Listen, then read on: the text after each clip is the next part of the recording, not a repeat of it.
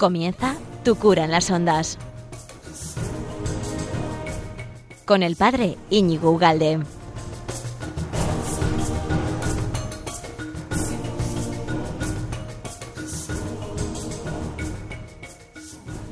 Muy buenos días, amigo de Radio María. ¿Qué tal estás? ¿Cuánto tiempo sin estar contigo, verdad? Ya llevamos 15 días. El último programa en el que estuvimos, eh, sé que os gustó. Estuvimos eh, contando la experiencia tan sana con todos estos jóvenes con los que he estado y que ha sido una maravilla y que sé que el programa te ha gustado un montón con, con la experiencia de, de estos chavales. Bueno, pues hoy...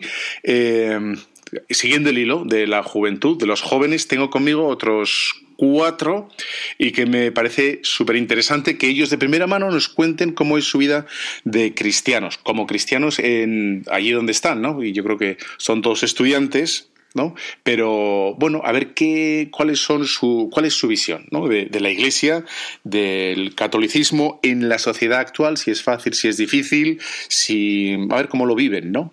Entonces. Eh, yo creo que lo mejor es empezar ya. Se van a ir presentando ellos poco a poco y los vamos a ir conociendo hasta llegarnos a hacer amigos suyos. Tengo conmigo a mi derecha. Gonzalo Cámara, eh, bueno, yo soy de Bilbao, nací en, en Guecho, pero no se me nota mucho el acento, soy, he vivido en Sevilla desde los tres años y nada, me he criado siempre en una familia pues católica y mm, bastante practicante y bueno, eso pues no sé mucho más que decir. Bien, bien. Siguiente. Hola, yo soy Carlota San Salvador y, y también como Gonzalo he tenido la suerte de nacer en, en, una familia con unos valores católicos y también he tenido la suerte de vivir una experiencia, de vivir en un país que no lo era, que al final siempre pone a prueba lo que piensas o, o te lo refortalece, te lo fortalece, perdón, y, y nada. ¿Qué, ¿Qué país ha sido? A los Emiratos Árabes. Bueno, pues eso es una experiencia, bueno, ya nos contarás algo, ¿no? Sí. Venga, estupendo. Siguiente. Hola, yo soy Inés Gómez Recio. También, pues como, como ellos dos, he, he nacido y he vivido en una familia súper religiosa. De hecho, mi tío es sacerdote, mi prima es monja y, bueno, yo he ido a un colegio, de, el colegio de los jesuitas, Nuestra Señora del Recuerdo. Uh -huh. Así que sí que he estado educada en la fe. Mucho. Y por último... Yo soy Santiago Mazukeli, ¿qué tal? Y aquí somos los cuatro, tenemos la suerte de estar en familias católicas. Yo he ido 12 años a un colegio de Opus Dei, a Retamar, que está en Madrid. Y también tengo la suerte de tener un sacerdote en mi familia y la verdad es que estamos encantados de, estar aquí hoy. Bueno, pues aprovechando que, que, tengo a estos cuatro jóvenes que tienen rondan la veintena, ¿no? Eh, en fin, y son, pues eso, jóvenes. Yo, yo la primera pregunta que os lanzo y que, bueno, que, que conteste el que quiera, ¿no? Parece que eh, juventud e iglesia son, serían incompatibles, ¿no? Si uno ve la, la, sociedad, parece que si uno quiere hacerse amigo de los jóvenes, la última palabra que tiene que decir es iglesia. Es más, se sabe perfectamente que si quieres vender un libro, hay palabras que no puedes decir, ¿no? Una de esas es iglesia. ¿no? La iglesia está como maldita, como proscrita, ¿no? Eh, ¿Es verdad o es mentira? ¿Y qué, qué es lo que pensáis? ¿Sí? ¿Qué sí. Pues eh, yo creo que todo lo contrario. De hecho, de, te, hemos dicho que tenemos la suerte de, de, haber nacido donde hemos nacido, pero yo creo que el, el primer joven eh, era Jesús y los apóstoles y al final es, es, una manera de vivir y que, y que la fe es una gozada y al final la manera de transmitirlo yo creo que no es solo una iglesia o no solo sino dando un ejemplo de vida y que es súper fácil dar un ejemplo de vida en la juventud porque tenemos muy pocas dificultades yo creo uh -huh. y ¿tú crees que los jóvenes hoy en día tenéis pocas eh, dificultades para sí, vivir yo la creo fe? que nuestro sí, sí, poquísimas o sea yo creo que tenemos a nuestro alcance eh, muchísimas horas santas charlas formación especialmente nosotros que todos hemos ido a colegios católicos y, y en nuestras familias y sobre todo en nuestro círculo, luego tenemos amigos que no, pero, pero yo creo que ahora se, o sea, se basa todo en el respeto y que y yo no, no creo que sea una contradicción, todo lo contrario. ¿Tenéis eh, una opinión distinta? Sí, yo, yo creo, me gustaría añadir que, que los jóvenes en la iglesia es algo que hay que cuidar muchísimo porque en un cuerpo, la iglesia es un cuerpo, al final funciona con, con las partes jóvenes. Los, los jóvenes en la iglesia me parecen el pulmón y es lo que más hay que cuidar porque en el fondo al, a la hora de, la formación es cuando se establece quién va a dirigir en el futuro lo, lo, que ahora está siendo dirigido por otros. Y siguiendo con lo que has dicho tú, Carlota, yo creo que eh, ahora mismo en la sociedad en la que vivimos pues se buscan valientes, ¿no? Se busca gente que tenga las cosas claras, sobre todo gente de nuestra edad, que sepa decir no y sepa discernir entre lo que viene bien y lo que viene mal. Y yo creo que que sí que tenemos muchas oportunidades precisamente nosotros, pero sí que hay gente que está en la misma situación que nosotros en cuanto a fe, pero que no tienen las mismas facilidades y por eso tienen, o sea, tienen que poner las, las, cosas sobre la mesa y saber decir qué es lo que quiero y saber combatir qué es lo que, lo que no queremos en general. Eh, bueno, yo creo que también, o sea, estoy de acuerdo con, con Mazu, yo creo que es una parte muy importante y que hay que cuidar bastante, la parte de los jóvenes, pero yo sí creo que también hay un prejuicio bastante grande con el tema de la iglesia y de que eso es verdad desde el punto de vista en el que lo mires, porque una familia que ha sido criada, o sea, unos niños que han estado educados en, la, en el catolicismo y que han estado viviendo día a día, pues eso, pues el cristianismo, pues yo creo que ellos lo ven como una ventaja y no como una desventaja para, para eso, para pues eso lo que ha dicho usted, lo de pues como el conflicto que hay entre iglesia y joven. Y yo creo que realmente también es una oportunidad para nosotros. Me llama la atención, bueno, si quieres decir algo, Inés, sí. Bueno, yo iba a decir también la suerte de, de, estar en España también, porque España, al fin y al cabo, es un país aconfesional. Entonces sí que ayuda un poco a la, a la, iglesia, o sea, sí que ayuda a la iglesia y al final, pues lo mismo, ¿no? De que si vamos a colegios católicos, pues al final, desde pequeño sí que te vas educando. Pero es verdad que yo cuando he salido de España he preguntado a amigas mías extranjeras y tal, eh, no todos no todos piensan lo mismo. De hecho, nos ven especialmente raros y nos ven bastante conservadores por pensar en, en, determinados temas como el tema de pues o sea pero si por ejemplo un amigo vuestro ¿no? eh, sabe que rezáis el rosario de vez en cuando o estáis sí, sí. Uh -huh. Uh -huh. Sí, han dicho que sí, han dicho, pero significa sí, sí. que sí, es un sí, ¿eh? Entonces, sí que lo rezan. ¿Vuestros amigos cuando saben que rezáis el rosario o que dicen si os enteran que rezáis el rosario? Hombre, yo, o sea... En, Hombre, tampoco digo que invitar el viernes a las 11 de la noche si estáis tomando una caña, digas, oye, tal, ¿no? de pereza, ¿eh? Vale, no, yo no estoy hablando de eso, pero vamos, supongo que en algunas conversaciones, sábado por la mañana, lunes a media tarde o jueves, yo qué sé, sí. sale, puede salir el tema, ¿no? O sea, en mi caso, eh, me ha pasado alguna vez y nunca se unen, pero preguntan mucho. Sí. Entonces te preguntan y se interesan y sí que al final te acaban preguntando y interesándose. Y no se sabe si algún día, luego a escondidas lo rezan, pero, sí, pero nunca llegan a unirse. Yo creo que también sí. es un proceso, o sea, yo estoy en el Instituto de Empresa, que es una, es una universidad laica, y, y mucha gente, eh, o sea, no cree en Dios, y al principio eh, se ríen mucho de ti también porque de mí se ríe todo el mundo, pero se ríen con tu fe y dicen, joder, eh, esta que es una estrecha, es una, bueno, de todo, pero luego al final te ven y ven lo feliz que estás y ven tus otros amigos que son con los que has crecido o tu familia y lo unida que está y, y cosas que tienes y, y, se, y, yo creo que se empiezan a preguntar porque a mí, o sea, también me han, me he hecho muchísimas preguntas de, joder, ¿y esto por qué lo haces? ¿Y por qué acabas la universidad a las 7 eh, y te vas corriendo a una hora santa? Pero porque te ven de otra manera, porque tienes otra energía que es que no sale de, de, nada que tú hagas diferente a ellos, más que de esto. Sí, yo, por ejemplo, en, yo voy a, a, la Universidad Pontificia de Comillas, ICADE, que está en Madrid, y sí que he tenido conversaciones con bastantes amigos eh, de mi clase. Y sí, sí, que, sí que es verdad que, por ejemplo, cuando están en grupo y sale el tema y tal, pues sí que hay risas y tal, si eres, si eres el diferente, el que reza, el que va a misa, que no lo ven como nada malo y sobre todo en este círculo en el que estamos de, universitarios, pero sí que es verdad que cuando, cuando estás en una conversación eh, de uno a uno con, con, cualquiera de, con cualquiera de clase o de fuera de clase que sea amigo también de la uni, sí que se interesan y les parece asombroso la capacidad que tienes de renunciar a ciertas cosas por tener claros tus principios y saber disfrutar de la vida de igual manera que cualquier persona que no viva igual que tú y ser igual de feliz o incluso más teniendo las cosas claras y los principios siempre presentes. Sí, yo también pienso que yo, por ejemplo, estoy estudiando periodismo en uh -huh. la Universidad de Navarra y tampoco es que periodismo sea una carrera, pues, muy después de nuestro entorno. Es verdad que la Universidad de Navarra, pues, la gente es como muy parecida, pero sí, o sea, yo creo que también es una oportunidad para nosotros para entender los otros puntos de vista, porque es verdad que nosotros a veces nos encerramos muchísimo en, en pues, lo que creemos y a veces pues pensamos mal de, de los demás, al igual que pasa con nosotros.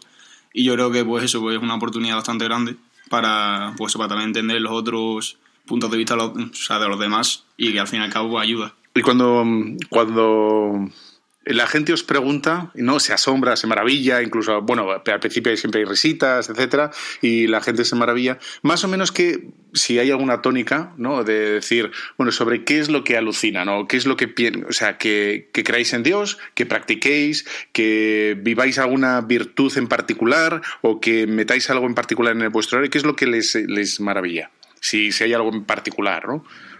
No, el gastar el domingo, por ejemplo, en- yendo a misa o es otra cosa, o, o que creamos en, en un ser personal y etcétera. Eh, no, en mi caso, eh, muchas dudas también respecto también cómo vas a misa todos los domingos o todos los días. Porque hubo un año, en un año o dos, en los que iba todos los días constantemente, que al final es como un chute de adrenalina, ¿no? Para el día. O sea, se, se en plan, ¿por qué te levantas antes Sí. para, para ir a misa? No, se- no, no lo entendían. Pero una de las cosas que más me ha fascinado es, mucha gente me ha preguntado el por qué, cómo, cómo siendo católica, cómo siendo cristiana, eh, luego eres así de personalidad. En plan, ¿por qué de repente pues sueltas un chiste así un poquito salido de tono? ¿O por qué, cómo es que haces alguna gamberrada? ¿Sabes? Como que les sorprende que seamos humanos, ¿no? Que tendrías que ser un poco mojigato, ¿no? Un Sí. quieto, callado y, no, en fin, ¿no? Sí, a mí me pasa eso muchísimo. Ajá. Sí. Bueno, yo creo que eso es lo que les sorprende realmente, ¿sabes? Que llevamos una vida pues, pues realmente como ordenada y, y como parece, para ellos parecer aburrida, pero para mí todo lo contrario, o sea, realmente se puede compaginar claramente, como dice ella, pues llevar una vida pues normal, es verdad que te puede salir un poco de tono en cualquier momento, pero que al fin y al cabo pues ese eres tú y, y realmente eso es lo que transmites. Ujú. Yo creo que, o sea, las dos cosas, a mí lo que más me han dicho es de eh, cómo eres capaz de estar, pues eso, irte, el, nuestro horario es, es muy diferente, irte un miércoles en vez de irte a tomar una cerveza, irte porque es el miércoles de ceniza, meterte en misa y les extraña muchísimo y dice, y luego eres la primera que se queda eh, hasta las 6 de la mañana en una discoteca. Y no, y no lo entienden, pero es que yo verdaderamente creo que tenemos otra fuerza y a mí lo que me han preguntado Porque se puede estar en una discoteca sin ofender a Dios, claro. Hombre, es que Dios quiere que te lo pases bien. y No, no, hay que dejar las cosas claras, ¿no? Hombre, sí, es que- no te tomes todas las Una discoteca no es sinónimo de hacer las cosas mal. Hombre, claro que Y no. pasarte un viernes con los amigos no es sinónimo de, Claro, de hacer claro las cosas no. mal, ¿no? Y luego al contrario. principio me preguntaban en plan de que sé, eh, Carlota, es que eh, ¿por qué estás todo el rato sonriendo? Y una vez de broma empecé a decir, que obviamente no es broma, pero empecé a decir, no, porque, por Dios, porque estoy súper feliz por mi fe y por no sé cuántos. Y al principio se ríen y luego se lo empiezan a plantear y dice, oye, pero, pero es verdad, en plan, ¿me estás vacilando es en serio? Y yo de verdad creo que es en serio porque, y de verdad creo que es, es una fuerza que es que, que es una pasada y es una gozada vivirla. Hmm. No, a mí me da la impresión bueno, yo hace tiempo que he pasado vuestra edad varias veces, y, pero sí me acuerdo de que el ambiente era un pelín en la universidad, era un pelín contrario, ¿no? O sea, que en cuanto se sabía, esto sobre todo se iba la gente hacía como una derivada, ¿no? Que era, eh, salía el tema del aborto, del divorcio, tú claramente opinabas que estabas en contra y, decías que la vida es el momento de la fecundación o el divorcio es hasta bla, bla, bla, y rápidamente, claro, efectivamente, ¿no? Ya te empiezan a olisquear, a husmear y, y se dan cuenta de que hay algo más, ¿no? Y entonces la gente era un poco como agresiva, no agresiva, ¿no? Pero bien, un poco irónica, un poco tal. Y por eso decía antes que el ambiente, no sé si ha mejorado o empeorado, no lo sé, pero hombre, que no facilita, ¿no? Tienes que a veces dar muchas explicaciones, no te apetece dar explicaciones, porque la gente puede dar explicaciones si se va de marcha o se va a Ibiza o a no sé dónde, y, pero si, si te vas, por ejemplo, a una hora santa, dices, no es lo mismo, ¿no? O sea, tienes que a veces dices, bueno, no me apetece decirlo, porque si no, jiji, jaja, jiji, el beato y el tal, ¿no? Yo es que creo que ahora hay, hay cosas tan, tan raras, no tan raras, pero tan diferentes y que, que está, o sea, que luego es verdad que no está en todas partes el respeto, pero que ahora la gente le ha dado por el respetar todo Ujú. y entonces yo creo que muchas Y eso nos veces- beneficia de alguna manera, ¿no? de muchas veces nos perjudica, pero yo creo que también nos beneficia y es verdad que, que repito que tengo la suerte de estar en un entorno en el que es que voy a una hora santa y, y estamos todos, todos mis amigos están y luego nos vamos a tomar una cerveza. Entonces, lo guay es hacerlo, no es en plan de... Porque te puedes ir a tomar una cerveza tranquilamente y además estás con el Señor. Justo, y O sea, porque que para no, no quitas es, nada, es la es y. gozada y Ese es el objetivo. Sí. Es y, el- la I católica es el Señor y las cervezas la y los amigos. con él. Casi, casi, sí, sí. A lo mejor puede estar ahí él y os lo pasáis bien, tu amigo y... En la sacristía habrá que poner.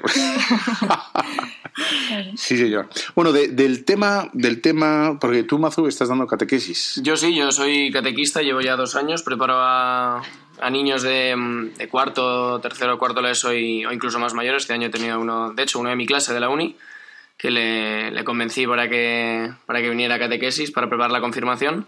Y nada, llevo dos años en el, el Cristo Ayala, que está ahí en Madrid, en Madrid Centro, en, por la calle Serrano.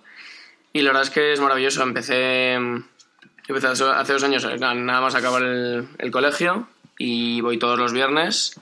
Y la verdad sí que es, sí que es verdad que al principio, cuando, cuando empecé dando la catequesis, que me convenció una- un gran amigo mío, grandísimo, Eh, sí que es verdad que al principio, un viernes, viernes a las 5 de la tarde, pues al principio es lo último que te apetece, siendo objetivos, es ir a dar catequesis a 20, a 20 minutos de tu casa para estar una hora y media hablando con niños que no conoces y estar dándole, que eres consciente de que le estás dando la chapa. Pero ya después de, después de dos años, o sea, yo ahora mismo prefiero, o sea, prescindo de cualquier cosa y yo quiero ir a dar esa catequesis a las 5 eh, para preparar la confirmación, porque como que ya he conseguido que me haga ilusión y me parece importantísimo, por ejemplo, en la parroquia de Cristo, del Cristo Ayala, que está en, el, es el, sí, el Cristo de la Salud, efectivamente, está ahí en Ayala, pues me parece que tiene una carencia de, de jóvenes y me parece que si yo puedo ayudar a que más niños, porque este año tenemos tenido un grupo mayor que el año anterior y espero este año, que voy a seguir, que sea más grande y si Es el conseguimos... que- efecto, el efecto Mazu, entonces. Estamos. Quien no le conozca. Y, y eso es, un- es una maravilla, es un placer y a mí me encanta y cada vez me gusta más darla y eso me, es un- una cosa que me parece importantísima, que detalles tan pequeños como es la preparación una- a la confirmación, te la de un, un tío de 21 años o de 20 años que un- una persona de 45 a la que seguro vas a hacer menos caso y eso me parece muy importante. ¿Alguno ha tenido alguna experiencia de catequesis en Sí. parroquia? Sí. Yo A ver. tam- bueno, dale. No, yo di también catequesis en mi colegio, pero bueno, era para temas también de comunión y tal. Ah. Y la verdad que me llenó bastante, o sea, yo creo que aporté lo que Sí, pude con, sí. con bastantes amigos. Sí. Pero sí, yo la verdad que repetiría, una experiencia bastante brutal, a mí me encantó. Y yo creo que a los niños también les ayuda, es verdad que la chapa no ayuda mucho, Sí. pero lo que viene después, pues es bastante bueno. Inés. Yo igual, dos años ah, eh, en mi colegio, eran niños de primer de bachillerato. Sí. O sea, era un primero de bachillerato y segundo de bachillerato, y se confirmaban en segundo de bachillerato. Sí. Y al final, al final hablas de tantos temas que son tan profundos que al final te acabas, te acabas convirtiendo en sus mejores amigos, que al Sí, fin y al cabo sí. es- no se abren a cualquier persona. Luego también es verdad que, bueno, estás hablando con, con los chavales y a lo mejor ellos, como tú has dicho, en fin, no, no acaban de retener todo lo que les has explicado, pero la impresión general que queda es, bueno, un joven, ¿no? Que, que sí que cree y que reza y que, bueno, es un poco mayor, bueno, aquellas, en esas edades, ¿no? Tres años es como dos décadas, ¿no? Entonces es mucho mayor que yo y tal, y bueno, la impresión es que, bueno, que cree, que reza, que practica y por lo tanto el, el- enganchar es más fácil, ¿no? Para un, para un chaval que vea, pues eso, un tío de 50 o de una abuela con todo el cariño que tenemos a las catequistas que hacen tanto bien, sobre todo los pueblos, ¿no? Lo digo por experiencia propia, que se dejan las mujeres ahí el, el seso, se lo rebanan para dar catequesis y hay catequistas, eh, María Puy, espectaculares, o Charo, o tantas otras. Bueno, eh, vamos a hacer una pequeña pausa, ponemos esta canción que sé que te va a gustar, la he elegido especialmente para ti y porque en Radio María ponemos buena música, ya lo sabéis, y seguimos en nada con Tu cura las ondas en Radio María, hoy aquí contigo.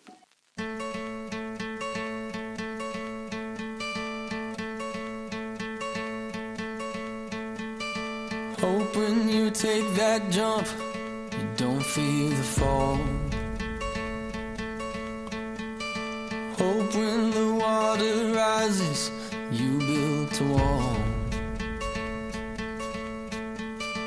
Hope when the crowd screams out, you're screaming your name. Hope if everybody runs, you choose to stay. Hope that you fall in love and it hurts so bad.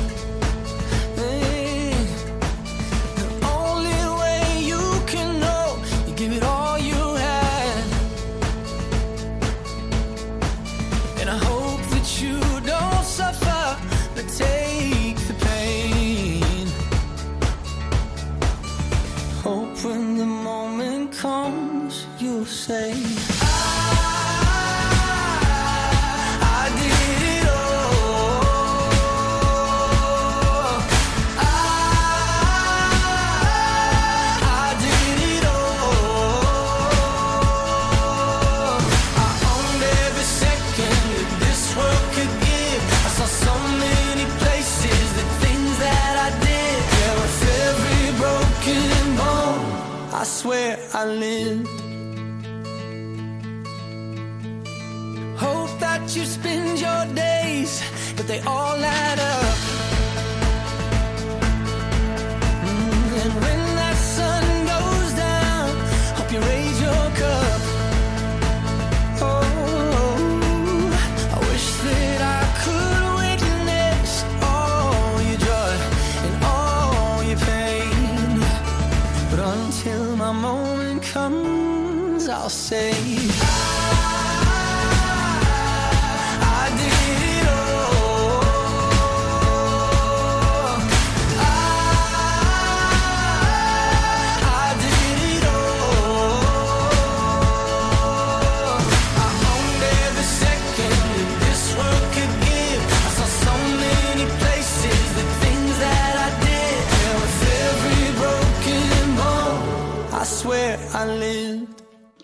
Bueno, pues ya hemos hecho esta pausa musical que sé que te encanta, sobre todo las de este programa de Radio María de Tu Cura las Ondas, que estás esperando la pausa musical que sé que te, que te no, es que la adrenalina pura, efectivamente. Bueno, y seguimos con estos cuatro jóvenes, Gonzalo, Carlota, Inés y Mazu, eh, hablando sobre este binomio tan absolutamente raro, aparentemente raro, como es juventud e iglesia, que bien sabemos que no lo es. La iglesia es siempre joven, la iglesia se remoza constantemente en sus miembros, aunque quizá en España está la imagen que tienes, bueno, pues ya de una anciana, pero no es verdad. La- la- tiene fuerza, tiene energía para dar alimento y vivificar, pues cualquiera que se acerque a ella, ¿no?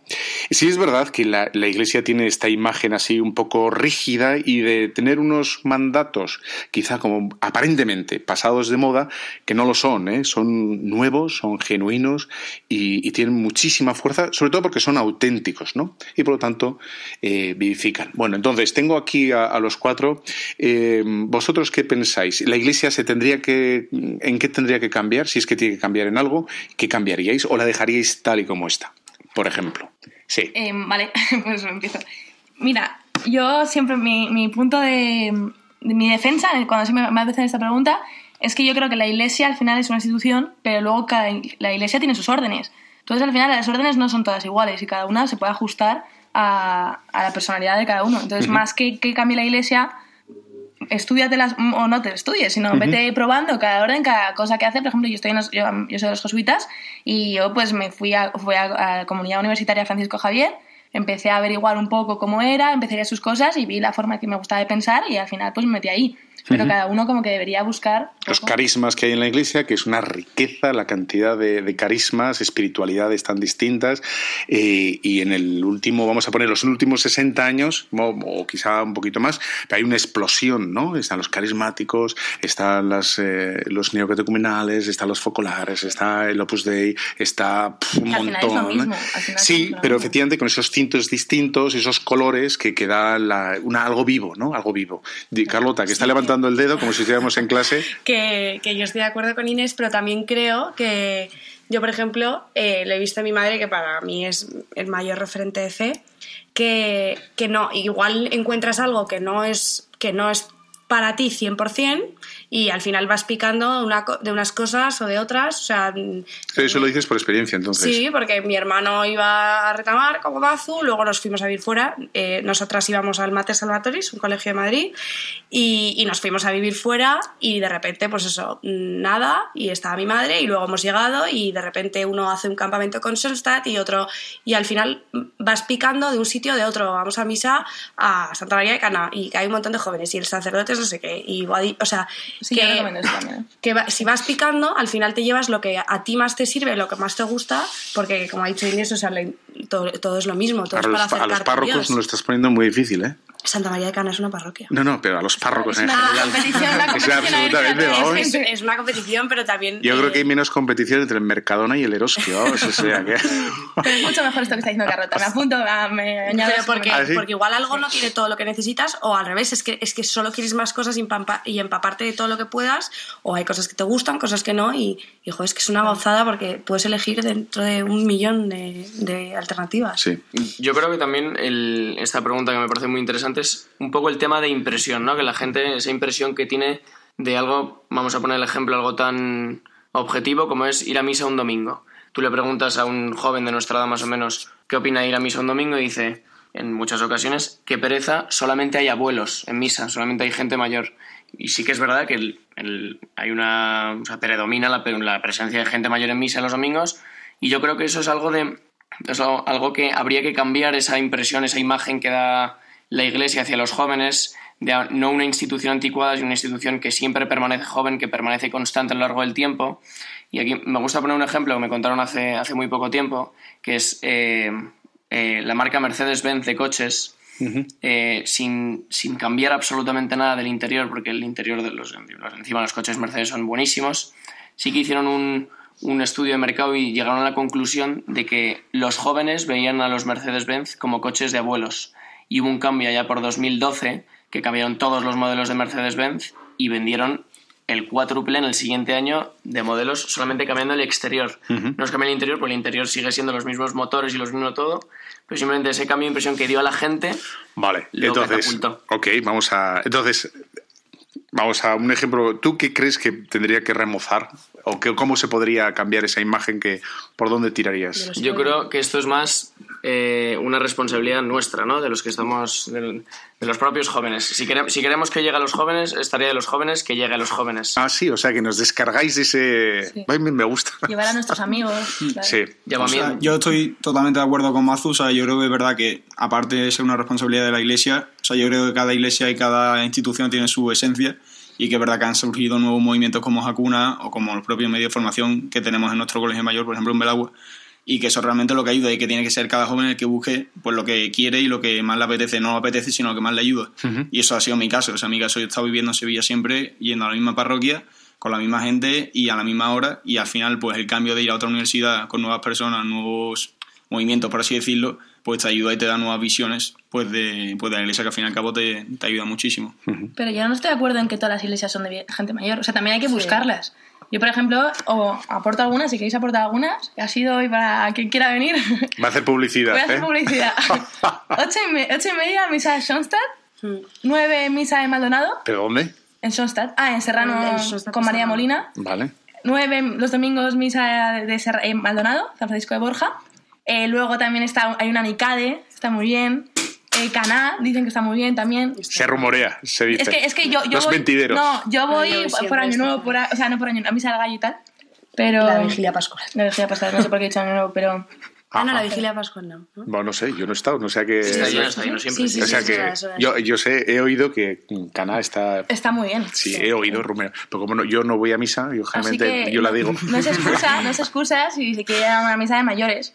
Sí. También las hay de gente Mira, una. ay, ¿Ibas a decir algo, Gonzalo? No, no, no, no, que va. Yo me acuerdo cuando, cuando, más o menos en la carrera, mitad de carrera, que me invitó un amigo a, a una, una adoración nocturna. ¿No? Y entonces fuimos para allá y entonces el sacerdote en la adoración nocturna, bueno, yo estaba en la carrera, yo no hacía nada, no era catequista ni absolutamente nada, yo iba a lo mío, ¿no? como todo el mundo, que va a lo suyo, pues yo a lo mío. Y, mm, y me acuerdo que me impactó una cosa del sacerdote que dijo, bueno, la iglesia te ha dado el bautismo, la iglesia te da la confesión, la iglesia te da la Eucaristía.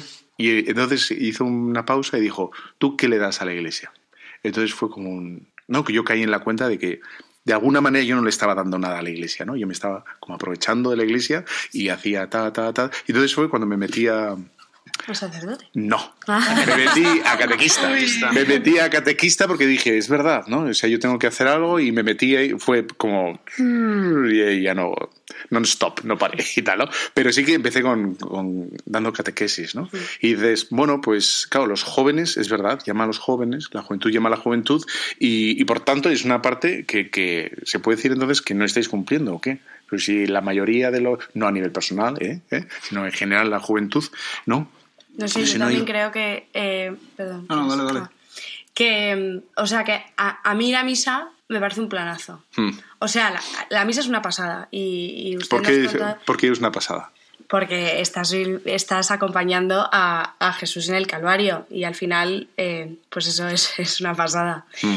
Pero, pero también creo que el hacer la misa tan atrac- más atractiva es muy fácil. O sea, eh, tú antes, eh, has hablado de, has hablado de Hakuna. Después de la hora santa de San José María, eh, todos nos vamos a, a un bar que hay al lado a tomarnos una cerveza y es un planazo. O yo es que suelo ir los domingos a misa con mi familia, pero luego entre semana eh, estoy estudiando y me voy con una amiga y luego nos tomamos una cerveza o, o he quedado con mi novio y, lo- y hemos ido a misa y luego nos hemos ido a cenar. O sea, al final es que es un plan ir a misa, pero porque estás con alguien que, que, joder, con tus amigos, con tu familia, que quieres un montón y eso siempre es un planazo y luego te vas a tomar algo. Entonces, la manera de venderlo es súper importante al final. Ahora has dicho esto de, de asistir a misa, claro, y has dicho una cosa bastante potente, la has dejado, pero ¿no? La has pasado como de puntillas y es acompañar al Señor en el Calvario. La misa es Jesús que se ofrece por nosotros. Claro, yo tengo la impresión de que la inmensa mayoría de la gente no, no sabe qué es eso, la misa. Pues que yo tampoco lo sabía hasta que usted nos lo explicó en Tanzania. Sabía que No es una cena, es una celebración. Vale. el sacrificio. Pero bueno, antes ibas a misa. Eh, sí, antes iba a misa y me seguía pareciendo Claro. una pasada. Lo que pasa es que no entendía el, el significado correcto de la misa. Pero es que el significado que yo ten- tenía de, de la misa también me parecía alucinante. O sea, me parecía alucinante que al final el hecho de que un trozo de pan se convierta en el cuerpo de Cristo eh, y, que, y que tú te lo puedas tomar, o sea, y que le tengas dentro, es alucinante. Aunque no, se, si- aunque no sepas que estás con, con Jesús en el Calvario, que añade a la pasada. Pero todo, todo es una pasada. Entonces... No, yo lo digo porque, o sea, si la gente por lo menos supiera, ¿no? Entonces, si lo sabe. Una de las principales, ¿no? De las ideas es, una vez, una vez que sabes algo, ya lo puedes rechazar. ¿No? Sí. Cuando te presentan algo, te presentan una idea y la entiendes, entonces cuando solamente después puedes decir no me lo creo, ¿no? Sí. Si no puedes decir no me creo algo que no te lo han presentado, que no te lo han explicado, ¿no? Entonces me da la impresión que la, la- como la gran desconocida es la Eucaristía, ¿no? O sea, la gente no sabe lo que es la misa y por eso me da la impresión que la gente no va, ¿no? No creo que sea tanto por pereza, sino por desconocimiento. Esa es mi impresión. O a lo mejor estoy en babia, ¿eh? Puede ser. Yo creo que ese, ese desconocimiento del que usted ha hablado, Niño, es un poco también, puede que a veces achaquemos ese- esas diferencias que tenemos nosotros con gente que no piensa igual que nosotros a, a pensar nosotros, o sea, pensamos nosotros mismos diciendo son diferentes o son, pon- poniéndolo entre comillas, son peores como humanos, que por supuesto no es verdad. Pero hay que pensar en las oportunidades que hemos tenido nosotros a la hora de formarnos y las oportunidades que han tenido otras personas a la hora de formarse. Entonces tú no puedes achacar una falta de presencia en misa de en cualquier pueblo de España o en cualquier lugar por esa falta de jóvenes, sabiendo que en este momento, en, en esta sociedad, hay una carencia de formación mm, tremebunda. Entonces, hay- por eso es labor de los jóvenes, hay que animar a, a llevar esa, decirle al Señor, llevaré tu misericordia al- a la universidad y te daré a conocer a mis compañeros, como dice la, la canción. Sí, sí, así es, ¿no? Eh, claro, este es una gozada porque ahora estamos en Radio María. Hay, ahora, gracias a Dios, hay un montón de podcasts, ¿no? De ayudas. Está lo de eh, los WhatsApp, los grupos de WhatsApp. Sí, palabra de vida. La palabra de vida. O sea, que- Meditaciones, meditaciones. Hay un montón de ayudas que se pueden esparcir, ¿no? Como un reguero de pólvora por todas las esquinas y se pueden reenviar, enviar y dar formación, en definitiva, para que la gente entienda qué es la fe, ¿no? Y, y la pueda abrazar, ¿no? Y si no, como has dicho antes, cuando la gente te pregunta, ¿no? Cuando se entera que, que practicas algo, empieza a preguntarte, oye, ¿por qué haces y para qué? ¿Y esto qué es? ¿Qué significado tiene? Porque no tienen, no saben, ¿no? Entonces, claro, les parece absurdo tener, darle vueltas a una cosa que es el rosario y repetir, repetir. Y, claro, si no sabes qué es el rosario y ni te lo han explicado, yo también no lo rezaría, ¿no?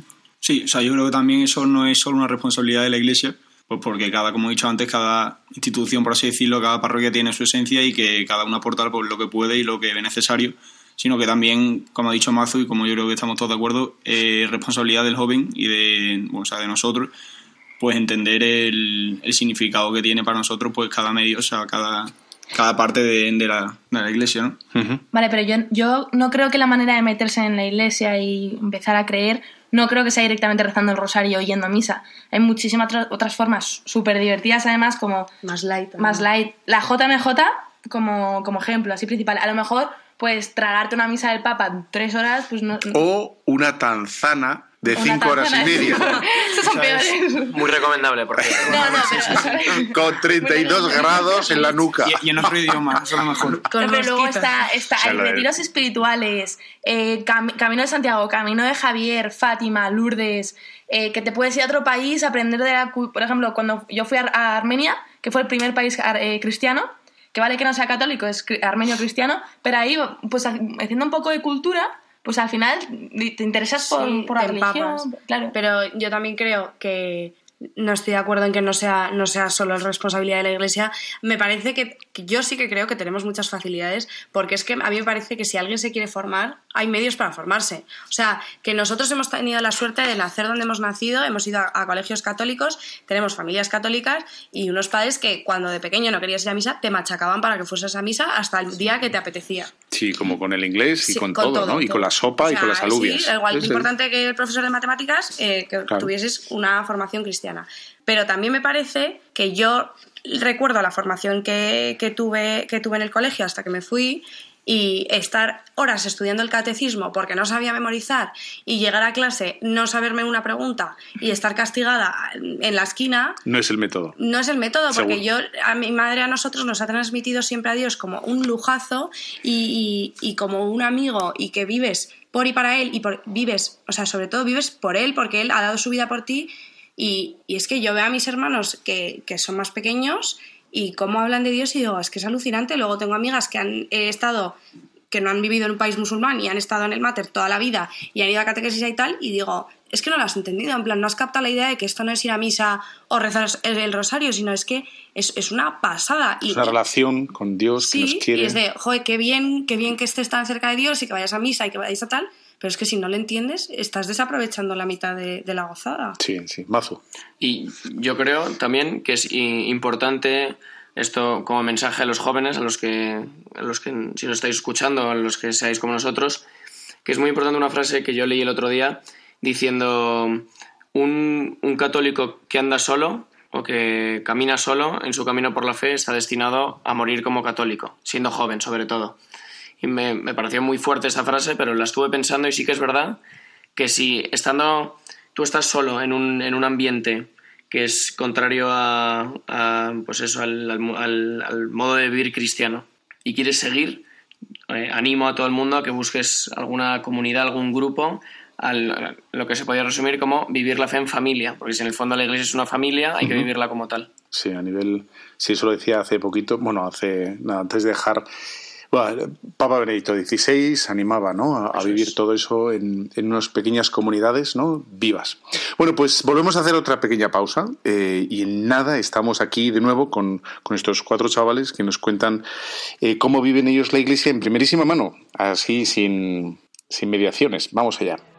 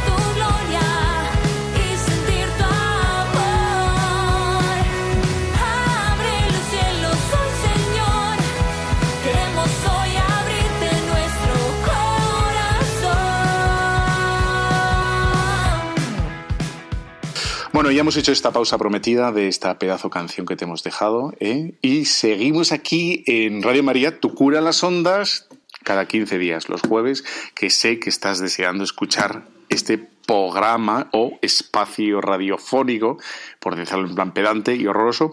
Y seguimos con nuestros cuatro invitados y ahora les he propuesto hablar ahora eh, como sprint final. eh, las dificultades, porque es que no, las dificultades personales en, de, digamos, el corpus doctrinal o de, digamos, las prácticas de la Iglesia, porque no vamos a ser tan angelicales de pensar que aquí no cuesta nada, porque aquí cuesta algo siempre, por desgracia, ¿no? No costará en el cielo. El, el cielo será todo fantástico, pero aquí las cosas cuestan, ¿no? O levantarse, o decir la verdad, o rascarse el monedero, o dar mm, una hora el viernes, o lo que fuera, ¿no? Entonces, de, de la maravilla, ¿no? Que es la, la fe católica, que es el centro, es sabernos hijos de Dios y vivir nuestra, nuestra vida cotidiana con este padrazo, Sin embargo, de todo lo demás, que es lo que, en fin, ¿no? Que, ah, en fin, me cuesta aquí, acá, tal, en fin, ¿no? Que, que, quién- o no, esto, perfecto, estamos en el cielo ya. De ninguna de las maneras. No estamos en el cielo, hay cosas que... Hay que currárselo. Hay que currárselo, ¿no? Entonces, ¿qué, qué pensáis que es un poquito más así, ¿no? Como cuesta... Yo creo que la audiencia ya se lo huele, ¿no? No, la iglesia. Están, ahora mismo, a estas horas, están con el puchero. Están haciendo la comida y se huelen otras cosas. Pues yo diría el tema de la virginidad. Ah, la virginidad. Sí. Las relaciones antes del matrimonio, el no, rela- las no relaciones antes del matrimonio, claro, ¿no? Es difícil que el- un novio, por ejemplo, ¿no? Que lo pueda entender. No. No es difícil. Es súper no, no, complicado. no, yo no estoy de acuerdo con eso. Bueno, yo no encuentro Hay debate, hay debate, hay debate. A ver, por favor. Entonces, Yo digo por experiencia que no. Carlota dice, por experiencia, que no, que. Que no es difícil que lo entienda. O sea, que es fácil que un novio entienda que hay que llegar virgen al matrimonio. Mi novio. Sí, lo entiende perfectamente. Perdón, Salvador. no, ¿Eh? Salvador. No, es que me da, vergüenza- me da un poco de vergüenza decirlo, pero, eh, o sea, obviamente es una conversación que yo creo que tienes que tener. Claramente. Porque, porque es, Si no es va a llegar. algo, o sea, es algo muy importante y sobre todo si no, si no va a llegar, eh, la otra persona tiene que tener claro que no va a llegar. Y, y- y es verdad que él no ha vivido siempre, siempre así sus otras relaciones y que yo al principio cuando se lo dije, porque le dije, oye, es- o sea, no es por nada, pero, pero esto no va a llegar, así no nos casamos. Y, y al principio, como que se quedó un poco en shock porque nadie se lo había dicho nunca. Y, y yo le dije una cosa que a, a- a mis hermanas y a mí nos ha dicho mi madre desde pequeñas, que yo creo que ahora eh, las feministas se te tirarían al cuello, pero que es que el mayor regalo que le puedes hacer a tu marido, bueno, es que al final no, porque es que es la entrega total, pero el mayor regalo que le puedes hacer a tu futuro marido es eh, decirle, en plan, llevo toda la vida Esperándote. esperándote a ti. ¿Sabes lo que me encontré ahora que, que dices eso? Estuve mm, hace unos años en, en Estados Unidos en una parroquia y había una boda y ¿sabes lo que le regaló ella a él? Que me parecía alucinante, ¿eh? Alucinante. Le regaló un diario, diario, De día a día. de día a día. Creo que eran, creo que eran desde los 14 años o 15 dedicado a su futuro marido, que era él. Ah, Y no sabía quién iba, no sabía iba a ser. Me pareció, o sea, me dejó, vamos, poink. ¿Puedo dar un mensaje a mi futuro cosa. marido? Sí, marido. Ya tienes el regalo de boda. No, pero... pero algo más, añade algo más también. Y, y ahí va el regalo que ha dicho Carlota también.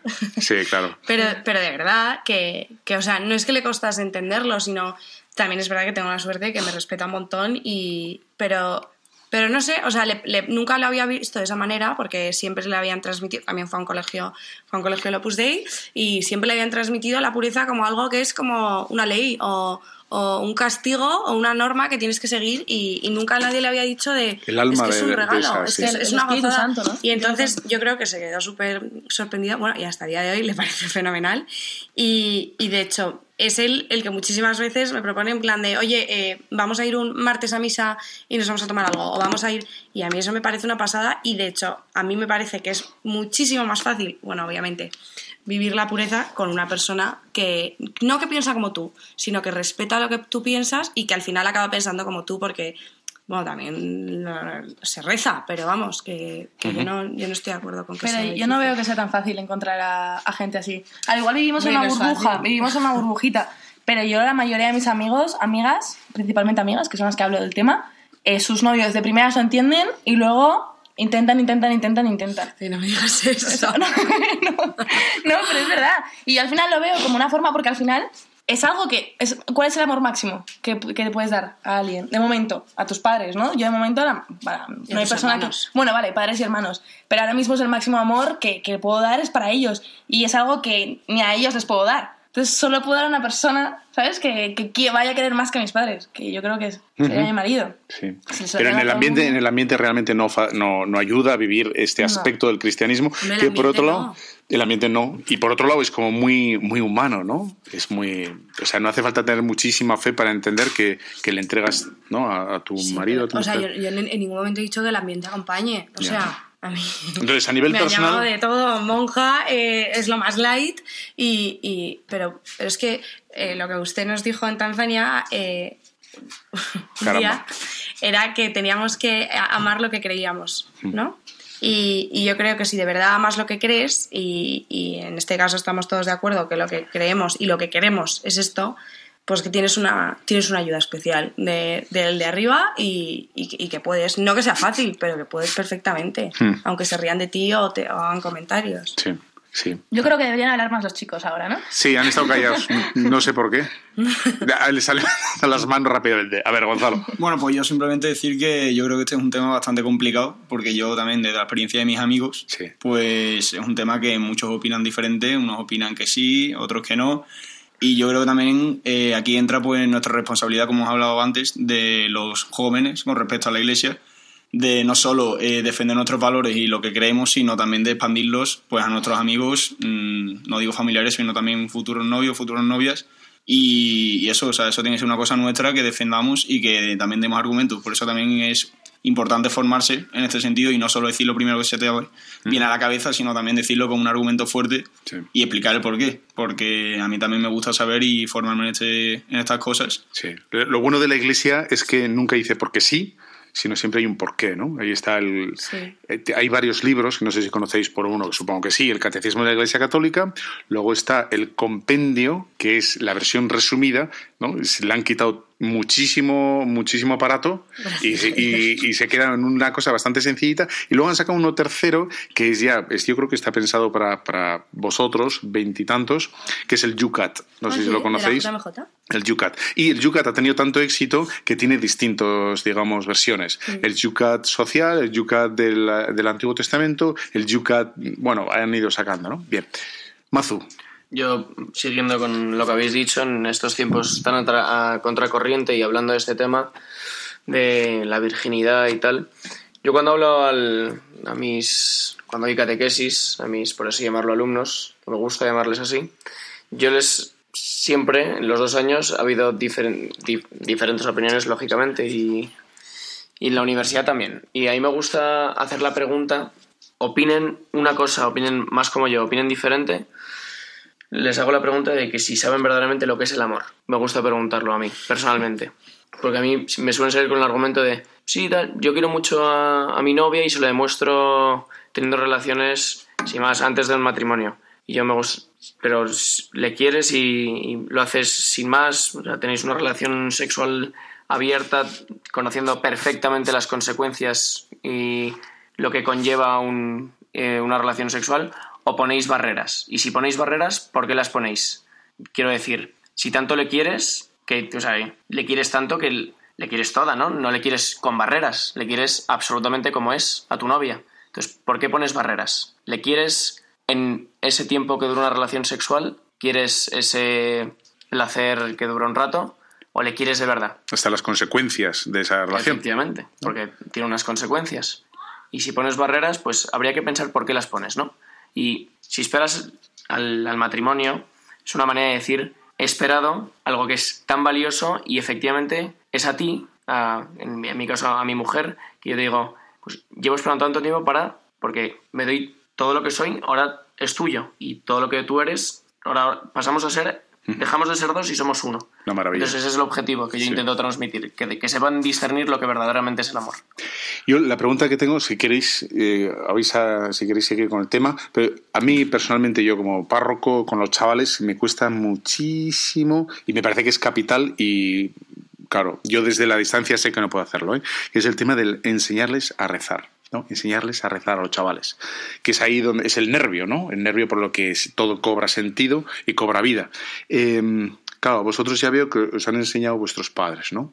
Sí, como Correcto. Sí. No solo también nuestros padres, sino... O vuestros padres también han colaborado Sí, llevándoos a Por no sé supuesto, dónde, sí, tal, nuestros padres para mí han sido la, la esencia, pero es verdad que yo he necesitado ayuda de, de otros, o sea, no solo también de mis amigos, sino también de, de personas que saben más del tema y que, y que te pueden enseñar y te guían por el buen camino. ¿Os acordáis de la primera vez que os pusisteis ahí en, delante del Santísimo? ¿O del Sagrario alguna vez? No. Imposible acordarse. No. ¿No? No. Pues yo sí me acuerdo.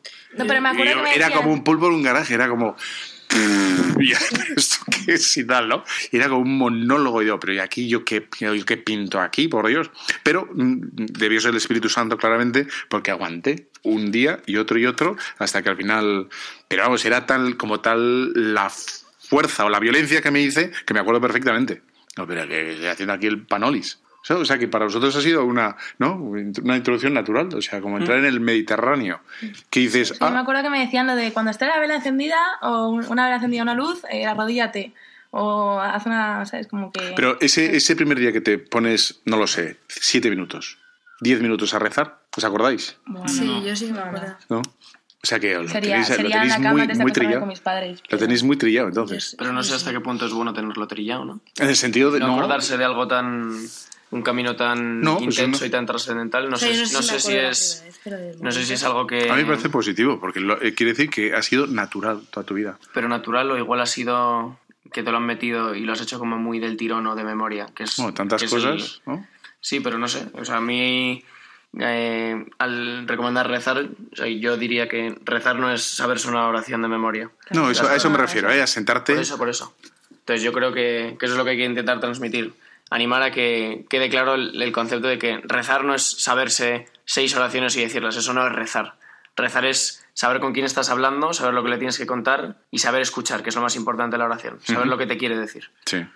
Y vosotros como, si tuvierais, o a vuestros amigos, ¿les habéis intentado enseñar, explicar el tema de la oración o cómo se lo explicaríais? ¿no? Si os tocara, o sea, si un día entráis con un amigo, estáis en Valencia, vais pasando por ahí, vais a, a la catedral y dices, oye, con un amigo, voy a rezar, ¿no?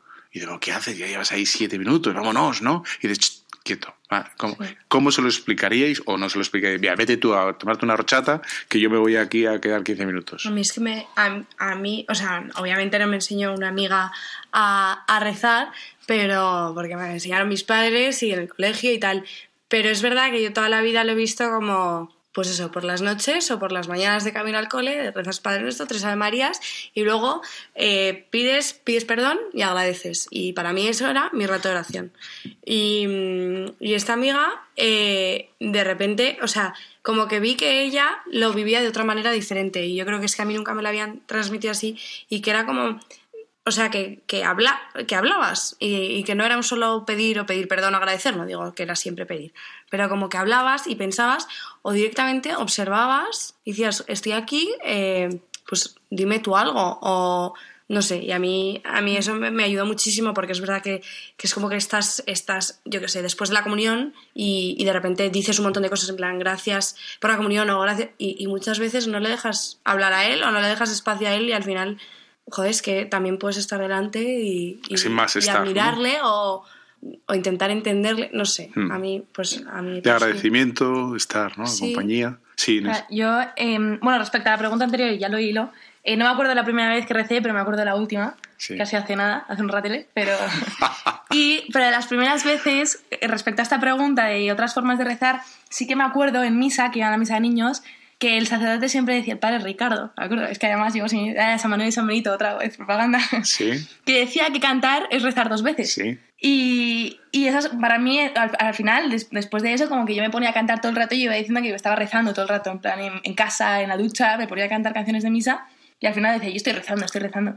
Y esa es una de las formas que además actualmente me encanta de manera- como manera de rezar, pero luego también opino que es una conversación con Dios. Sí. O sea, que realmente le puedes contar lo que sea, como si le cuentas eh, pues eh, lo que has comido, que tampoco, pero, pero le puedes contar eh, cómo te sientes, agradecerle eh, cualquier cosa que, que haya pasado en el día, eh, o directamente una, una cosa que me enseñó mi hermana, que mi hermana me ha ayudado mucho en la fe, mi hermana mayor, es que cada día que llegas, cuando nada más llegar a casa, hablas a Dios, como que te pones a su disposición y le dices las tres mejores cosas que te ha pasado en el día y por qué das gracias. Y para mí eso también lo considero como forma de rezar. Ajá. No sé si vosotros también, pero... Es válido, todo, todo ¿Sí? sirve. Sí, señor. Vale. Así que, muy bien. Pues, ¿alguna, ¿alguna cosa más? Estupendamente. Bueno, pues hemos estado aquí un buen rato con estos cuatro chavalotes, eh, bueno, dos muchachas y dos chavales estupendos, eh, en Radio María, tu cura las ondas. Y luego ya sabes que todo esto lo encuentras colgado en la página web de Radio María, en el podcast de, este programa, Tu cura en las ondas, y luego también yo lo recuelgo en iVoox y lo puedes encontrar en Facebook, en Twitter y todos estos sitios. Bueno, hurgando un poco en la red, ahí encuentras lo que te da la gana y nos encuentras a nosotros. Bueno, pues toca despedirnos. ¿Queréis decir algo finalmente? Sí, por supuesto. Eh, yo un besazo enorme para mi familia, los cámaras Chavarría. Os quiero mucho.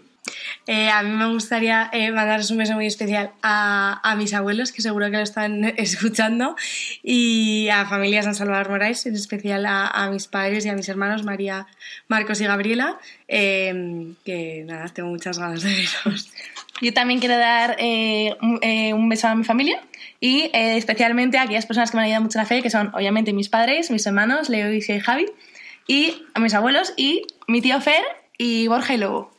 Yo quiero cerrar esto dando un mensaje a los jóvenes diciendo, como decía Juan Pablo II, que no tengáis miedo y que en esta sociedad en la que vivimos se buscan rebeldes.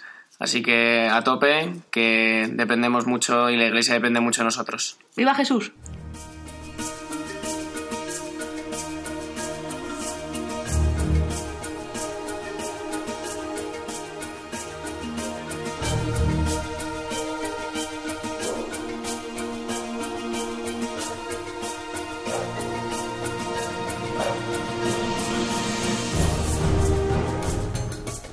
Han escuchado Tu cura en las ondas con el padre Íñigo Ugalde.